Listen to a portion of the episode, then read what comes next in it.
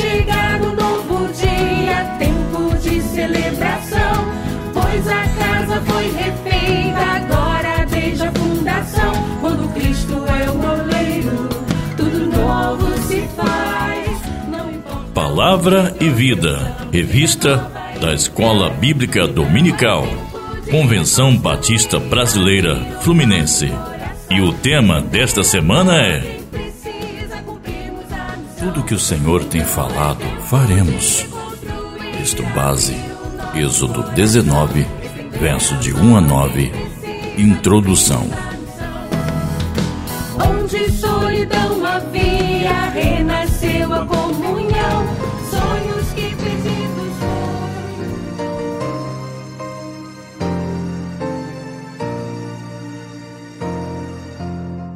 Após a libertação do povo de Israel da escravidão no Egito, o Senhor estabelece uma nova aliança com os descendentes de Abraão. Essa nova aliança é estabelecida no Monte Sinai, a caminho da terra prometida. A partir daquele momento, o povo de Israel nunca mais seria o mesmo. Ele seria uma nação santa e um povo separado. Hoje refletiremos sobre a lei e os mandamentos ordenados por Deus no Monte Sinai, bem como a sua aplicação para a nossa vida. Primeiro ponto: Israel, a nação santa e eleita por Deus. No Monte Sinai se consolida a eleição de Israel como nação santa e escolhida. Deus a estabelece com grandes sinais que resultam em um pacto solene. O povo de Israel, por sua vez, tem uma experiência extraordinária e um vislumbre na glória do verdadeiro Deus, o qual estabelecera uma aliança com seus antepassados. A partir da experiência no Monte Sinai, Israel se torna a nação sacerdotal e separada de todas as outras nações e povos, a fim de ser primeiramente instruída na verdade de Deus, para depois, finalmente, levar a luz a todas as nações. Até então, Deus ainda não havia comunicado nenhuma lei diretamente. Logo, o tratamento de Deus para com o povo da aliança se baseava quase que totalmente por meio de sua graça. A partir desse momento solene no Sinai, o Senhor celebrou uma aliança com o seu povo via lei. Caso obedecessem, o Senhor os abençoaria. Por conseguinte, o povo, diante de tamanha experiência, concordou de imediato. O resumo de toda a vontade de Deus e dos preceitos da aliança para com Israel ficou conhecido como os Dez Mandamentos, ou traduzindo mais acertadamente, as Dez Afirmações. Os Dez Mandamentos, portanto, representam a expressão da vontade de Deus. São leis morais universais que valem para todos os seres humanos e em todos os tempos. Desde aquela antiga comunidade agropastoril de Israel, no passado, até nossas sociedades cosmopolitas no presente. Posteriormente foi acrescentada a lei civil, onde foram também estabelecidas penalidades, assim como instruções para sua execução. Essas leis também são chamadas de Lei de Moisés e algumas vezes de a Lei de Deus. Segundo ponto, propósitos da lei e os Dez Mandamentos. Para que possamos entender melhor a lei e os Dez Mandamentos, precisamos nos reportar à aliança eterna de Deus com Israel através de Abraão, o pai daquela grande nação. Gênesis capítulo 15. Naquele momento, Deus fez promessas de bênçãos e a possessão da terra de Canaã. Por conseguinte, no livro de Êxodo, Deus estabelece os fundamentos legais da nação de Israel. Assim, o Senhor acrescentou aliança com Abraão e a lei mosaica. Podemos observar, portanto, que a lei sedimentou os fundamentos com a antiga aliança feita com Abraão. Romanos 5, verso 20. É relevante, porém, destacar que o Senhor deu a lei a Israel com o fim de mostrar àquele povo que, a partir daquele momento, tornou-se o povo escolhido de Deus e sua nação santa. Leia Êxodo 19, versos de 4 a 6, Salmos 147, 19 e 20.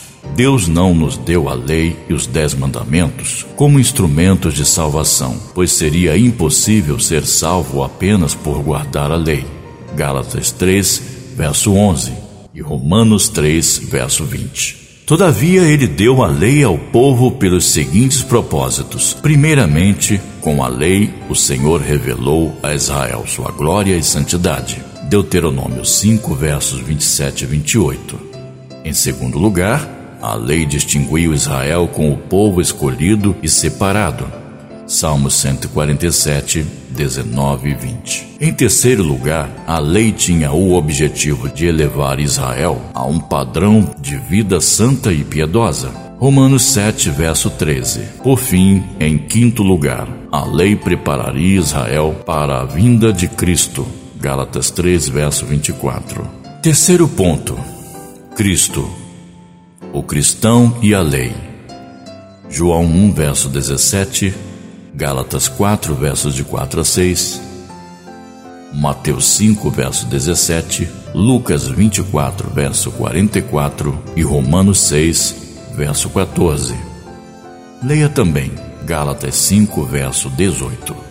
Apesar da universalidade dos Dez Mandamentos, podemos perceber um grande contraste entre o restante do antigo sistema mosaico de Israel e a manifestação da graça de Cristo no Novo Testamento. Em Cristo, a lei não separa mais judeus dos gentios, pois agora todos somos um. Efésios 2, versos de 11 a 14.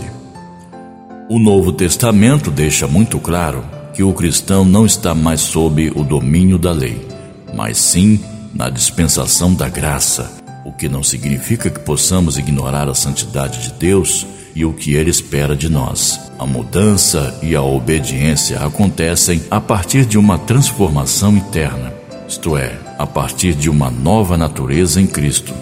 Enquanto a antiga lei mosaica se baseava em atos exteriores e uma obediência baseada em ritos e símbolos, se por um lado estamos livres de cumprir toda a lei do Antigo Testamento, somos agora regidos pela mais rígida lei, a lei do amor e da graça de Cristo. Sendo assim, não mais tentamos obedecer na força da carne, o que, como bem observou o apóstolo Paulo, seria impossível. Romanos 7, verso 14. Quarto ponto: os Dez Mandamentos hoje. O Senhor Jesus resumiu os Dez Mandamentos em duas categorias. Uma, se referindo ao amor a Deus, e outra ao próximo. O apóstolo Paulo, na carta aos Romanos, no capítulo 13, também expõe que quem ama o próximo cumpre a lei. É interessante também destacar que toda a lei do Antigo Testamento, na verdade, é uma ampliação e aplicação dos Dez Mandamentos. Vamos relembrá-los a seguir de forma resumida. 1. Um, não terás outros deuses diante de mim. Êxodo 20, verso de 1 a 3. Significa a proibição à adoração de qualquer outro Deus que não seja o Senhor. 2. Não farás para ti imagem de escultura. Êxodo 20, verso de 4 a 6. Diz respeito à fábrica de imagens e esculturas de divindades. 3. Não tomarás o nome do Senhor teu Deus em vão Êxodo 20, verso 7, significa não jurar em nome de Deus e também inclui a blasfêmia, os praguejamentos, os juramentos irrefletidos e as promessas não cumpridas. 4. Lembra-te do dia do sábado. Êxodo 20, verso de 8 a 11 diz respeito à necessidade de descansar e não trabalhar demasiadamente por pura ganância. Esse mandamento é também é um símbolo do descanso que os cristãos hoje desfrutam em Cristo. Nenhuma passagem do Novo Testamento ordena os cristãos a observar literalmente o dia do sábado. 5. Honra teu pai e tua mãe. Êxodo 20, verso 12. Esse é o primeiro mandamento que vem seguido de promessa. Ele ensina a honra aos pais como autoridade familiar. 6. Não matarás. Êxodo 20, verso 13. O mandamento ensina a respeitar a vida humana. 7. Não adulterarás. Êxodo 20, verso 14. Esse mandamento ensina a respeitar o casamento e adverte contra o abuso sexual e o comportamento sexual ilícito. 8. Não furtarás. Êxodo 20, verso 15. Ensina o respeito à propriedade particular. 9. Não dirás falso testemunho. Êxodo 20, verso 16. Ensina a respeitar a reputação dos outros. 10. Não cobiçarás. Êxodo 20, verso 17, mostra o pecado de desejar qualquer coisa a qual Deus não tenha nos concedido. Para você pensar e agir.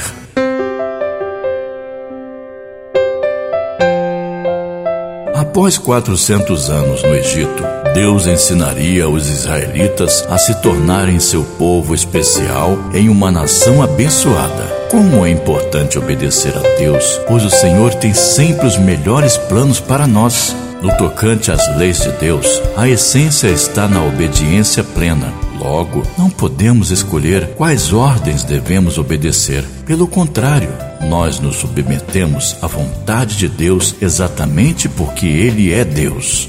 Porque a lei foi dada por intermédio de Moisés. A graça e a verdade vieram por meio de Jesus Cristo. João 1, verso 17. Refletindo acerca desse versículo, há um contraste entre a lei e a graça. Isso não significa que o cristão não possa agir sem a lei e ignorar as exigências santas de Deus. Deus te abençoe e bom estudo. Leitura diária, segunda-feira, Êxodo 19, verso de 1 a 9. Terça-feira, Gálatas 3, verso 11 e Romanos 3, verso 20. Quarta-feira, Êxodo 20, versos de 1 a 3. Quinta-feira, Gálatas 3, versos de 13 a 18. Sexta-feira, Salmo 147, verso 19 e 20 e Josué 2, verso 19 e 21. Sábado, Mateus 22, versos 37 a 40. Domingo, João 1, verso 17.